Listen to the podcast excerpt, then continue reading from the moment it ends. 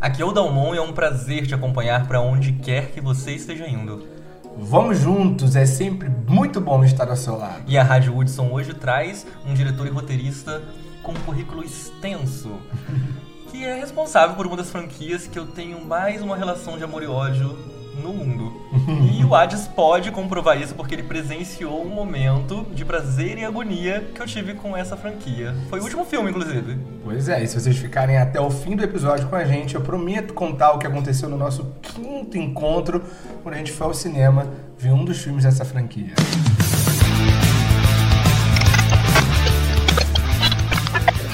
A partir de agora, você está sintonizado na Rádio Hudson. Nas ondas AM, somos quase um tsunami. Eu preciso saber. Isso parece normal, mas nós já nascemos primeiros. Aqui a gente toca o lado B do pop. E de vez em quando Apocalipse. ouvimos até o disco contrário.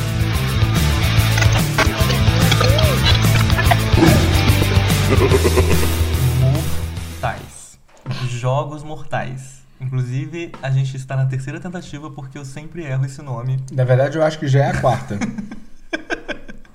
James Wan, esse roteirista e diretor malásio de 44 anos que arrasa fazendo essa franquia maravilhosa, que são os Jogos Mortais, que eu disse que eu era fã, mas agora eu já começo a me questionar, porque nem o nome eu tô sabendo falar. Mas eu acho que essa, essa confusão é comum, tá? Eu já vi outras pessoas confundindo Jogos Vorazes com Jogos Mortais. É meio parecido o nome mesmo, né? Sim, Tem ele, ele, ele fazia esse filme que é um filme mais. Eu, eu considero mais de horror do que terror, porque é mais sangue, morte, desespero, dor e sofrimento. É uma mistura de slasher com gore, né? Tem, é, tem é, assassinato, é. tem um assassino, né? Que tem uma criatividade imensa para matar os outros. Tem muito sangue então, acho que é, é, é um filme que traz aí para os amantes do terror desse estilo, né? Acho que traz o melhor, o super sumo. Sim, ele é o queridinho do terror. Ele é responsável por Invocação do Mal, por exemplo. Tá, mas o tema de hoje não é Jogos Mortais. Não, não. O tema de hoje é Maligno, que é a nova um novo investimento dele. É um novo, eu vou falar, é, é, a nova experiência dele. Porque, na verdade, se você jogar o filme Maligno no, no site de busca aí você vai entender que James Wan deu uma surtada e e disse, vou fazer o que eu quero agora. Já fiz muita coisa que todo mundo quer, já gravei uns Aquaman da vida. Exatamente. Desisto, não quero mais isso pra mim e vou fazer o que eu sempre quis fazer. Inclusive, o Maligno, Maligno. o Maligno surgiu exatamente entre um Aquaman e outro, né? E aí eu acho que o James Wan falou assim, olha gente, já produziu um monte de filme, já dirigiu um monte de coisa e o James Wan é amante dessa do terror, né? Ele bebe das fontes de vários diretores que trabalharam com filmes slasher na década de 70, 80 e ele traz para o Maligno eu acho que o melhor, é, ele é o melhor disso tudo, assim. Para quem gosta de filmes de terror, ele consegue trazer vários pontos que são desses filmes que são importantes, né, que constroem essa atmosfera do filme slasher, que são aqueles filmes de assassino, né, em série, dos filmes gore, que tem muito que tem sangue, muito sangue é meio ridículo. Exatamente. Mas ele faz isso de uma maneira genial. Genial. Inclusive, para quem é nostálgico, é um filme muito interessante também, porque ele busca muito aquela referência do terror dos anos 80, sabe aquela coisa do, do final dos anos 80 ali, Sexta-feira 13? É, tem um vilão carismático e, e, e icônico tem um visual dos anos 80, né? Embora seja um filme gravado agora, em 2020 para 2021, ele tem um visual muito dos anos 80. Tipo assim, toda é. a, a, a, indumentária, cenário, tudo é muito anos 80. É, isso, eu... isso para mim foi uma das coisas que mais me ganhou, porque eu sinto um pouco de falta de filmes de agora que tenham essa esse visual. Eu li uma crítica ainda há pouco sobre, sobre o filme, o que eu achei que resumiu muito bem isso, né? O filme, ele fica o tempo inteiro é, parece que está tentando se decidir se ele é um filme slasher, se é um filme de assassino, ou se é um filme paranormal, que traz uma atmosfera mais, mais voltada para fantasma, aquela coisa toda. Inclusive o próprio cenário é uma coisa meio gótica, escura, né? As casas... Mas falando um pouco mais sobre o filme na parte técnica, o filme é de 2021, é bem novinho, é de setembro de 2021. Isso. Foi lançado especificamente em 9 de setembro de 2021. Ele tem é, um, um elenco meio misturado. Tem uma participação muito rápida é, do, de, do, do Jake Abel, que ele fez Percy Jackson e fez A Hospedeira, que são filmes bem bem marcantes, Mais né? conhecidos, Mas né? ele, ele faz uma participação mesmo assim no filme, ele não é um personagem que fica o filme inteiro, que ele é o, o marido Derek, Derek Mitchell. E tem a Annabelle, eu não sei pronunciar esse segundo nome, eu acho que é o Wallis. Pô, não sei pronunciar.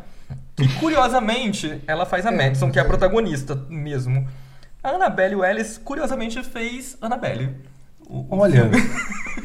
E ela não fez a Annabelle. E ela não era Annabelle. E ela fez a Múmia também. E temos também um outro, um outro ator, que é o George Young, que ele só tem 6 anos de carreira, tem 41 anos, é britânico. E então assim, é um filme um pouco misturado o elenco também. É um elenco de pessoas muito jovens ou com uma carreira muito é, mais dentro do Mais cinema, recente também, menos de é. circuito, misturando algumas pessoas ali em participação com uma carreira dentro do circuito mesmo hollywoodiano. Agora é importante, se você chegou nesse ponto, a gente vai começar a dar spoilers sobre o filme. Então, se você quer assistir o fi- filme primeiro, depois ouvir o podcast, a nossa análise, a nossa conversa sobre o filme, para aqui, assiste o filme e volta. Porque vai ser spoiler descarado, a gente não tem como não falar desse filme sem spoiler, porque, na minha opinião, a maior análise dele tá justamente no spoiler. Madison, interpretada por Annabelle Wiles, é uma personagem protagonista de Maligno. Ela é uma enfermeira e quando você começa a assistir o filme, você acredita que é um filme super sério, né? Assim, não que ele não seja um filme sério, mas assim, parece que ele é muito sério e que ele vai discutir relacionamentos abusivos, porque basicamente ela é uma mulher grávida que tem um marido babaca. Exatamente. Um marido abusivo e agressor. Essa Sim, é a grande realidade, né? A gente às vezes fala ab- abusivo, parece até que tá diminuindo, porque agressor é a palavra, né? Acho É. que traduz o que ele é. Ele é agressor, ele é, ele ela tá nessa relação. E aí é importante quando o Dalmon fez uma observação de que parece que o filme é um filme super sério, é porque o filme, ao longo do longa, você vai vendo que ele acaba não se levando tão a sério, no sentido de que talvez ele use artifícios que você fica um pouco desconcertado, mas na verdade, isso tudo é muito pensado pelo diretor. O James Wan é um diretor já cascudo, é um cara que sabe muito bem do que ele tá. É, as arti- os artifícios que ele tá usando, até porque ele conhece muito bem terror e é um aficionado, né, um apaixonado por terror. Quando eu falo que o filme parecia sério, é porque depois ele vira na própria fala do diretor uma versão de terror de Frozen. Explicaremos isso ao fim.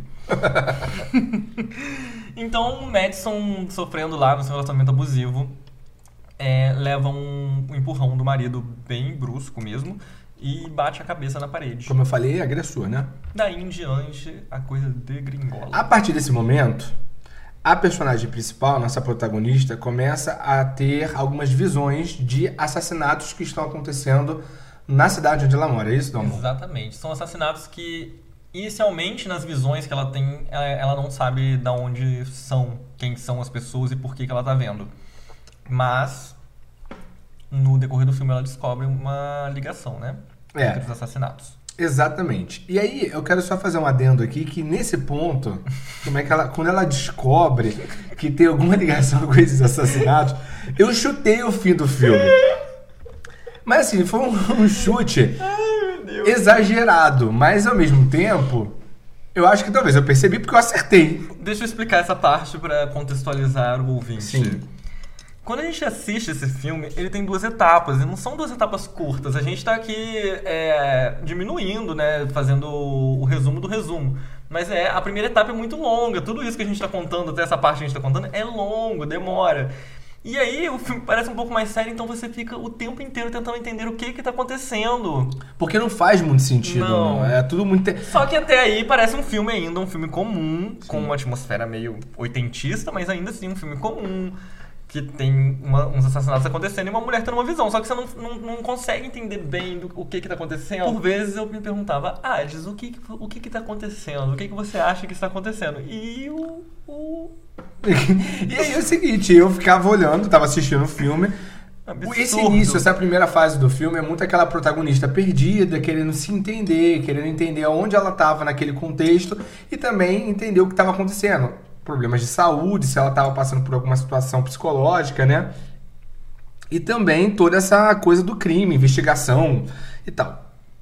Mas a partir do segundo ato do filme, Aí, Dalmon, conta aí o resto. Aí começa o que eu gosto. Aí que o negócio que o negócio degringola. fica bom. Aí que o negócio fica bom. E assim, já, já de- deixamos claro aqui que eu adoro um negócio que é muito trash, Uhum. mas que traz uma, uma questão filosófica, dilemas sociais. Eu amo isso. Inclusive, se você tá ouvindo o podcast pela primeira vez, fique sabendo.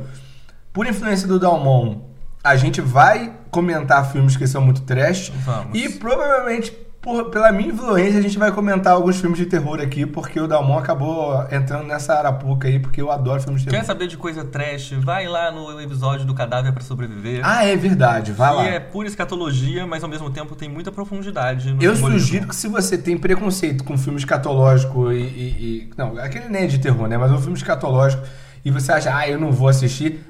Ouve primeiro o episódio, por experiência própria, assim. A gente já ouviu de algum- alguns relatos. Ouve o primeiro episódio e E depois, assiste o filme. Ele é muito simbólico, ele é lindo, embora seja escatológico na primeira camada. Mas voltando a Maligno, que é o que importa hoje, é, ele chega onde a gente gosta, que é nessa coisa da, da, da coisa ridícula mesmo, assim, beirando o ridículo. Chega num, num- não sei nem se ridículo é a palavra, gente, assim, é, é um negócio que só assistindo pra entender. É. Mas vamos tentar explicar. O Hades, então, deu a teoria dele. A teoria era de que a nossa personagem principal tinha um gêmeo parasita na cabeça dela, ou em alguma parte do corpo. Nesse momento, eu estava até minutos antes pedindo pra gente parar o filme e ir assistir outra coisa. Quando o Hades deu essa teoria, mas me- menino, mas eu fiquei tão alterado Gente, vocês não têm psicologicamente. ideia como o Dalmon ficava olhando pra mim falando assim: Meu Deus, Porque se ela foi fez- isso?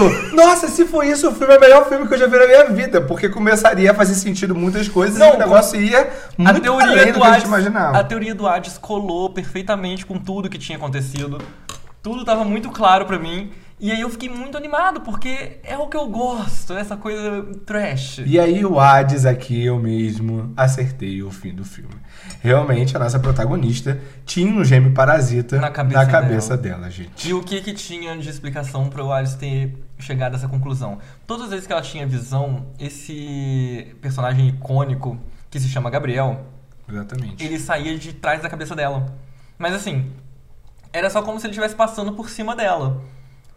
Como se ele passasse por trás. Como se ela tivesse. Ela sempre estava deitada, dormindo, quase na maioria das vezes, na verdade, não sempre. Ela estava dormindo e ela acordava do sono profundo e sentia esse Gabriel passar por cima da cabeça dela e cometer o assassinato que ela sempre É como se enxergava. fosse um obsessor, né? Ou É uma tipo entidade isso. estranha. E é isso que é legal no filme, porque você fica entre os slashers de ter um assassino que tá a- é, é, fazendo uma série de, de, de crimes e o espiritual. Você pensa assim, é um fantasma, então? É um espírito obsessor? É um demônio? O que, que é isso? Ou seja, o Gabriel foi despertado por conta de um relacionamento abusivo. Já começamos aí, você tá entendendo onde a gente quer chegar. É, mas vamos terminar essa, essa, essa Esse esse panorama, é, esse panorama do filme pra gente começar a entrar no que importa, que é o que a gente Sim. conseguiu buscar de mensagem. O Gabriel, ele sofreu muito com. O Gabriel, que era o gêmeo parasita que ficava grudado nela, ele sofreu muito com pesquisa, porque ele tinha poderes paranormais. Foram descobrindo durante as pesquisas que ele tinha. pro- Durante as pesquisas, que ele tinha poderes paranormais. E aí ele sofreu muito nesse período. E ele ouvia tudo que os pesquisadores falavam, mesmo quando ele estava desacordado, porque a, a forma com que ele estava parasitando a, a Madison, que na verdade chamava Emily May, que ela foi adotada, tá? É, Gente, é muita coisa, é muita coisa que acontece. A gente tá resumindo, resumindo mesmo. É, exatamente. Pra ir pra análise logo. Ela, ele... A forma com que ele pa- parasitava ela era muito amarrada, então não tinha como... É, adormecer ele sentidos, 100%, né? 100%. Então ele ouvia tudo e tal. Então ele tem um trauma muito grande. Ele era chamado de câncer. Ele é... É aquela coisa, era um gêmeo parasita, mas que tinha uma consciência dentro da, do contexto do filme. E além disso, peguem aí o pedaço que o Dalmon falou. Ele tinha poderes paranormais, então era muito difícil de controlá-lo, né? Era impossível fazer a retirada dele, né? Elas estavam ali ligados de uma forma muito intrínseca, então não tinha como tirar, não tinha como fazer a remoção, é, é, essa divisão dos gêmeos. E além disso, esse gêmeo, ele tinha poderes paranormais. Por isso a pesquisa, inclusive, né? Exatamente. E aí o que acontece, em resumo, é que esse gêmeo, ele voltou boladão depois que ele foi despertado por, esse, por, esse, por essa rachadura que deu na cabeça dela por conta da agressão do marido Achei dela. sensacional isso. E ele foi despertado por isso e ele veio com sangue no olho, né? Veio querendo vingança. Então as pessoas que estavam sendo mortas no início do filme, que você não entendia por que, que ela estava vendo, eram justamente os pesquisadores, a mãe dela, que era mãe dele também, né? Porque eles eram gêmeos. E a mãe deles meio que abandonou eles mesmo, porque considerava eles uma aberração, porque É, não conseguia- inicialmente ele era um gêmeo que estava todo pra fora, né? E aí os pesquisadores, por não conseguirem controlar a paranormalidade dele, arrancou ele inteiro e deixou só um pedaço dele, porque senão podia danificar a Madison, né, que é a Emily May, podia danificar ela, então deixou só um pedaço ddela dentro dele, dentro da cabeça dela. É como Mas- se fosse um cérebro dele dentro da cabeça dela, né? Tipo, um pedaço. Mas todo o restante foi, foi retirado. Só que a gente não sabe como depois que tem essa. A, a Madison sofre essa agressão. O. O, Aí vem a parte é, o Gabriel gosta, que é começa a crescer, né? É um Isso, negócio ele- muito louco. a Sai da cabeça dele e entra mesmo, sempre, assim. Sai por né? trás do cabelo, gente, eu ria tanto disso. É um negócio muito É o louco. que eu estou dizendo, não é um filme sério, você ri. Eu tô falando sério, assim, ele, é- ele é aquele estilo trash mesmo, assim, é pra rir um pouco, é pra- ele tem uma, uma parte inteligente, mas ele é pra rir. Então, assim, é, a- a- por trás do cabelo dela tinha uma cabeça, que era a cabeça do Gabriel. E a cabeça Do entrava, o Gabriel. Gabriel saía, entrava Isso. e era uma loucura. Ela sentia o sangue sempre escorrendo na cabeça, e quando ela colocava a mão, o bicho aparecia. Era uma coisa de louco. Tá. Vamos pro final então, pra gente começar a analisar? Vamos. É, finalizando também, pra ser bem direto aqui, basicamente ela aprende, graças à relação com a irmã e com o delegado que estava investigando o caso, que é o delegado Kekoa. Ela, ela consegue a, a aprender a controlar o Gabriel. Ela descobre que da mesma forma com que ele, da, da mesma forma que ele aprisionava a consciência dela, né, o estado de consciência objetiva dela, durante o processo em que ele precisava aflorar para matar as pessoas, ela descobriu que ela também podia fazer isso, porque é óbvio, né? Como tudo no universo tem um equilíbrio universal entre positivo e negativo, bem e mal, feminino e masculino, etc. Lá também tinha o, o equilíbrio entre ele e ela. Então ela também tinha esse poder de aprisionar ele. Então ela conseguiu descobrir essa capacidade de controlar a sua sombra. E o filme acaba dando uma esperança de que se torne um, uma grande franquia de sucesso que o Dalmon vai amar. E vai gritar. Não vou falar o final. É, mas também ela pode se tornar até uma super heroína. Eu vejo super a Marvel abrindo os braços pra ela e falando assim: venha. É genial o personagem, gente, porque assim, começando já as análises, eu já acho incrível você ter um, um personagem que ele é vilão e, e herói ao mesmo tempo, porque é basicamente isso que ela é. No mesmo corpo você tem o vilão e o herói. Se você mata um, você mata o outro. E aí a gente já entra numa análise de que todos nós somos assim. Não existe, né, nessa dualidade inerente ao plano físico, ao plano que nós vivemos, todos nós temos bem e mal. O que é mais legal desse filme, pra mim, é essa analogia que a gente consegue fazer entre as suas sombras, né, aquilo que você tenta esconder, aquilo que de alguma forma te machuca, mas, mas que está em você ainda, mesmo que esteja adormecido em algum lugar do seu subconsciente, e que você tenta esconder o máximo possível. E o que, que traz isso à tona? Geralmente é um trauma. Né? E foi isso que aconteceu com a Madison. Ela sofreu um trauma muito grande. E é interessante que esse trauma é, ele é figurado, ilustrado, seria a palavra mais adequada. Ele é ilustrado tanto no, no campo psíquico, né? Psíquico e mental, quanto no físico, porque ela sofre um trauma físico de verdade, né? Exatamente. Ela, ela leva uma, um- uma pancada na cabeça ao ponto de cortar. E esse trauma ressuscita o, o que há de ruim nela, né? Um outro ponto interessante também que eu acho é que toda vez que o Gabriel aflora, toda vez que ele vem à tona, ela perde a consciência objetiva. E isso é muito interessante porque quantas vezes a gente se deixa levar pelo nosso ímpeto ou por alguma coisa que a gente. É, alguma sombra nossa, algum tipo de, de sentimento ou de ação que a gente não consegue controlar ou que a gente sabe que tem. Por exemplo, vamos lá, quando você tem acessos de raiva. Alguma coisa desperta um acesso de raiva em você. Ah, eu não gosto que usem a cor azul perto de mim, tá? Tô nesse exemplo. Toda vez que tem alguém de azul, você fica com muita raiva. E quando você está com essa raiva porque tem alguém de azul, o que você diz, o que você faz ali, geralmente você nem se lembra. Porque você está num estado tão alterado de consciência que você acaba não lembrando do que você está fazendo. Você faz de uma forma extremamente automática. E aí, se alguém te fala assim: Caraca, mas você foi extremamente grosso. Caraca, você foi ignorante com a tal pessoa naquele momento ali.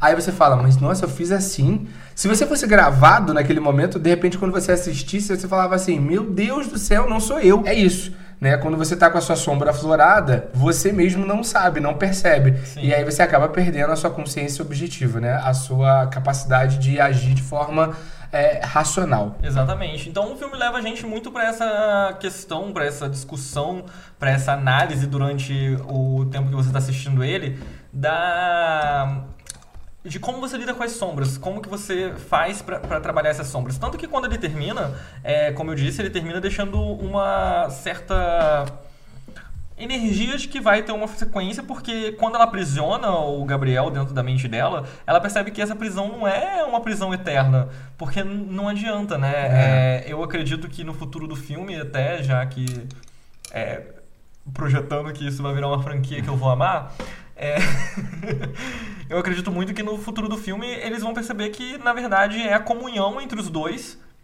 por habitarem o mesmo corpo, que vai trazer a calmaria para ambos. Porque, na verdade, é meio que isso. Eu citei isso em vários já episódios e é uma coisa que eu gosto muito de citar.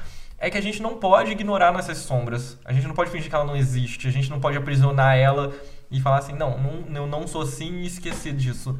Não, você é assim. Aí você tem que aprender a lidar com essas sombras, né? Aprender o que você pode tirar de melhor dela, é, é, aprender a usar ela a seu favor e etc. é, etc. Eu acho que é só importante a gente não romantizar essa questão de lidar com as próprias sombras. É, a Madison, ela teve que lidar com as sombras dela, no caso o Gabriel e tudo que ele representa, a partir de um trauma. E ela não teve apoio. Então fica sempre aqui a nossa mensagem, o nosso apelo de que se você começa a, de alguma forma, encarar algumas sombras suas e começa a te incomodar e você não está sabendo como lidar, busque ajuda profissional. É sempre um profissional que pode te ajudar nessa caminhada. Procure alguém que você tenha, seja de confiança, que alguém conheça. E é muito importante o auxílio É, psicológico, até pra entre- gente não cair num abismo que pode ser um abismo muito grave nesse sentido. Mas, mas é muito importante também comentar que amigo não é Psicólogo, Psicólogo, gente, e nem podcast. copo de bebida, não é psicólogo, nós não somos psicólogo. É, eu acho que a gente sempre tem que tentar dar a solução. Obviamente que a gente sabe que para você ter uma consulta com um psicólogo, às vezes nem todo mundo tem a condição de arcar com Exatamente. isso. Mas uma dica que fica é, por exemplo, e- a- faculdades que dão aula, é, que dão Tem o curso, curso de psicologia. geralmente eles, eles é, disponibilizam estudantes do último ano para já fazer o atendimento gratuito. Geralmente é na própria faculdade, se você mora em alguma cidade ou perto e tem a condição de fazer isso, é uma dica. Outras cidades também disponibilizam é, centros de saúde hum, Sim, psi- psicológica e mental. Às vezes algumas prefeituras têm parcerias exatamente com essas instituições de Isso. ensino superior para fornecer esse tipo de ajuda. Então é muito importante. Outra coisa muito importante também, aproveitando que estamos falando de saúde mental, é se você está num relacionamento abusivo, a pessoa com quem você está levantou voz, começou de alguma forma a te agredir psicologicamente, né, é, te diminuindo. E é claro, se partir para uma agressão física, então ainda maior é a- essa necessidade de você se desvencilhar. E às vezes sim, pedir ajuda de pessoas para que você não, não caia numa relação abusiva e enfim, a gente não tenha um final trágico. Sim, esses parênteses foram muito importantes porque a gente sempre está comentando aqui sobre é, busca por si mesmo, reencontro com a sua verdade, é, sobre eu superior, sobre misticismo. Entretanto, a gente não concorda que esse seja o único caminho para o seu bem-estar físico e psicológico. Eu, tá? na verdade, acredito que sempre essa caminhada espiritual, ela tem que vir lado a lado com o auxílio psicológico. É, porque se somos seres duais, então a gente está afadado a ter que alimentar e, e, e regar a dualidade, tanto o lado, o lado metafísico, seja lá como você chama, astral e extrafísico, quanto o lado físico a gente tem que sempre estar regando, né? Sim. É, algumas correntes psicológicas até comentam sobre isso, a espiritualidade, independente da pessoa ter espiritualidade de religiosa e tal, a espiritualidade é um ponto, é um dos pontos de pilar Da nossa, da nossa vida. saúde, É, nossa como saúde. um todo. Então, continuando agora fora os parênteses, É, Essa foi, esse foi o primeiro ato, foi sério. Agora a gente volta pro segundo ato de novo pra falar da zoeira do a Madison, filme. então, ela tá nessa, nessa onda de lidar com, com essas sombras dela. Essa é uma das análises que a gente pode fazer. E uma outra questão que a gente acaba é, é, entrando numa discussão, num diálogo interno, né? Ou, no caso meu e do Hades, que assistimos juntos, entramos também num diálogo externo. é, é o seguinte. Existe um dilema ético rolando ali quando você para pra pensar no, no, no que é bem e mal, né? No, no- Primeiro porque Gabriel realmente foi extremamente marginalizado. Talvez Exatamente. essa seja a palavra. E enquanto a Madison era a típica garotinha, bonitinha, toda bem feitinha pro comercial dos anos 80. Então, assim, é, existe esse dilema de, de, quem que era, de quem que era realmente mal, de quem, Quem que parasitando quem, quem né? estava parasitando quem e, e, e a questão de matar. É, como que você faz? Ah, o Gabriel era um assassino em série. Então, pena de morte pra ele. Mas ele tá dentro do mesmo corpo que A a Madison. Madison, que era uma enfermeira que tinha toda uma bondade dentro de si. Ela foi toda trabalhada pra ser uma garota. Eles são extremo opostos mesmo. Ela, é- ela é uma pessoa assim com consciência humanitária, que quer o bem de todo mundo, é, é amável. E aí fica o questionamento, né, Dalmon? Será que ela é assim porque ela nasceu assim? Eu ou ela, na verdade, é a construção de tudo aquilo que é colocaram nela, né? Colocaram amor, é, é, criaram ela para que ela Isso. fosse e, como você falou, Não, marginaliz- marginalizaram o Gabriel. Inclusive, ela é assim em detrimento do Gabriel. Porque É. falavam pra ela durante as pesquisas: ele não é como você. Ele, ele é diferente de você. Então você colocava um ponto pra pra uma garotinha que estava em, fo- em formação de personalidade do que era ser bom e do que era ser mal, né? Então ela era uma, um mártir da bondade, enquanto o Gabriel era o exemplo do que, que era ser ruim e você não pode seguir esse exemplo. É, a que ponto também esses pesquisadores não fizeram uma decisão estética, né? Exatamente. Ele pegava a cabeça inteira, as costas inteiras dela. É, exatamente. E é verdade. curioso isso que a gente parte aí pro lado místico, né? Ele, ele pegava toda a coluna vertebral dela até o Ah, topo da isso é cabeça. legal. Que vai daquela referência que a gente sempre comenta da Kundalini, né? Que, é, que são os pontos energéticos, que, onde estão os pontos energéticos, os chakras das pessoas. E ele pegava justamente essa parte. E é muito interessante porque a gente vai pra essa questão do extremo oposto. Ela tava pra frente, ele pra trás. É. Ele, ela, ela tem uma personalidade bondosa, ele uma personalidade má. É, mas isso aí é o que o Hades disse. O Hades disse, é uma personalidade... As personalidades foram construídas pelos pesquisadores, pela própria... Pelo convívio. Exatamente. Aí fala assim, vocês vão assistir o filme, de repente vocês vão ter uma visão diferente. Aí vai falar assim, ah, mas pô, ele já tinha uma, uma série de, de, de, de rompantes, e esses rompantes é, é, sempre eram muito perigosos, porque envolvia ali os poderes do, do, do Gabriel e tal. Mas era uma criança, hein? Mas era uma criança, e uma criança com poderes que ela mesma não sabia, Não sabia lidar. então acho que isso tudo tem que ser levado em conta. E aí a parte mística também, a gente tem que entender o seguinte: é, por mais que a gente passe a vida inteira tentando esconder é, as nossas sombras e esconder o que a gente é, não quer ver, né? Está atrás da gente, está nas nossas costas, está na gente ainda, né? Não saiu, não, não tá lá fora.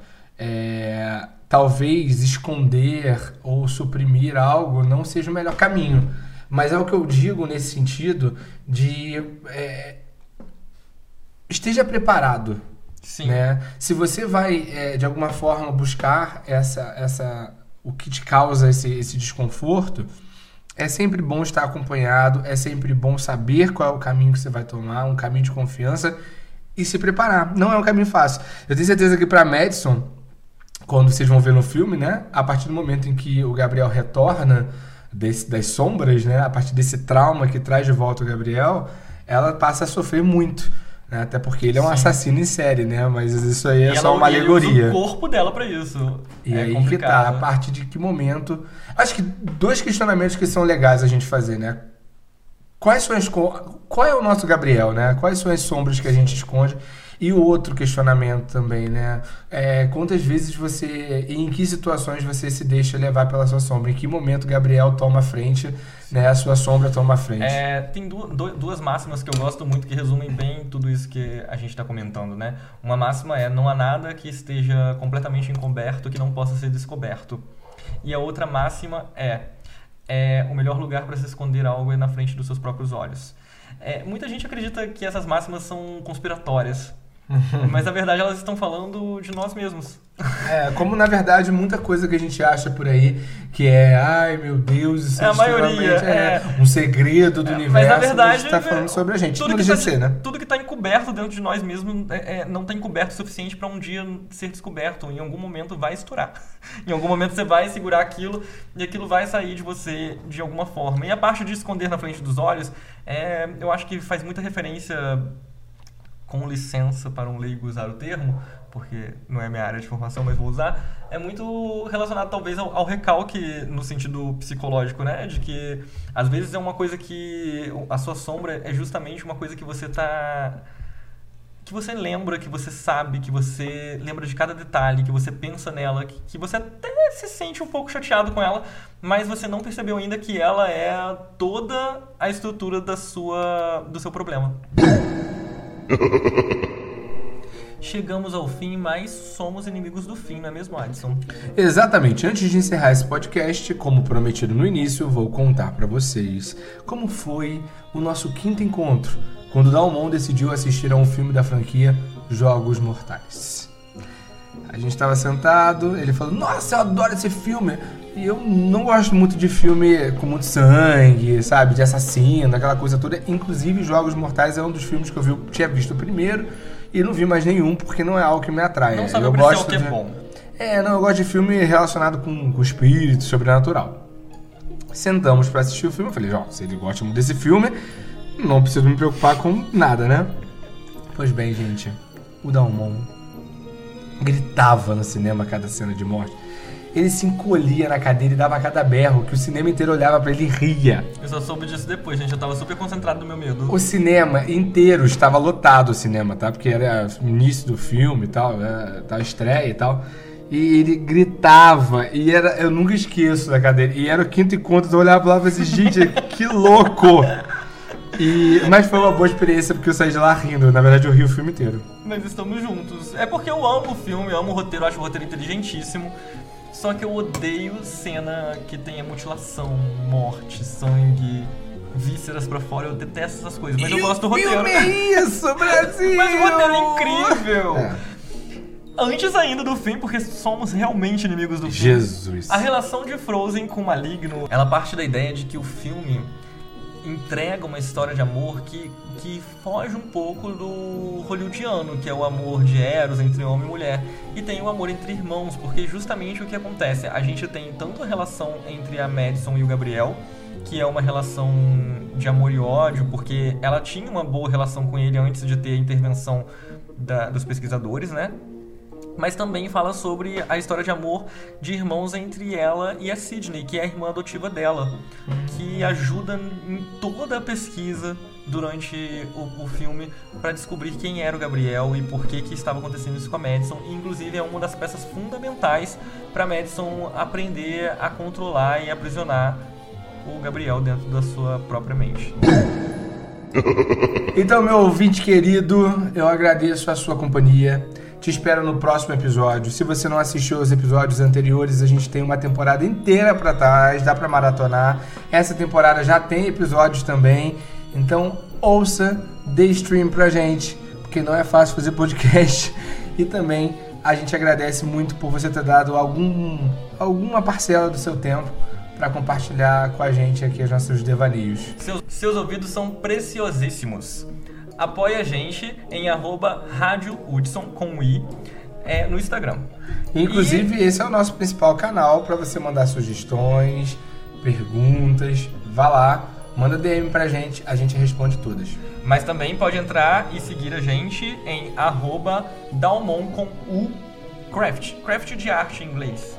De artesanato em inglês. Dalmon Craft, arroba Dalmon Craft. Pra basicamente qualquer rede social que eu tenho, tá?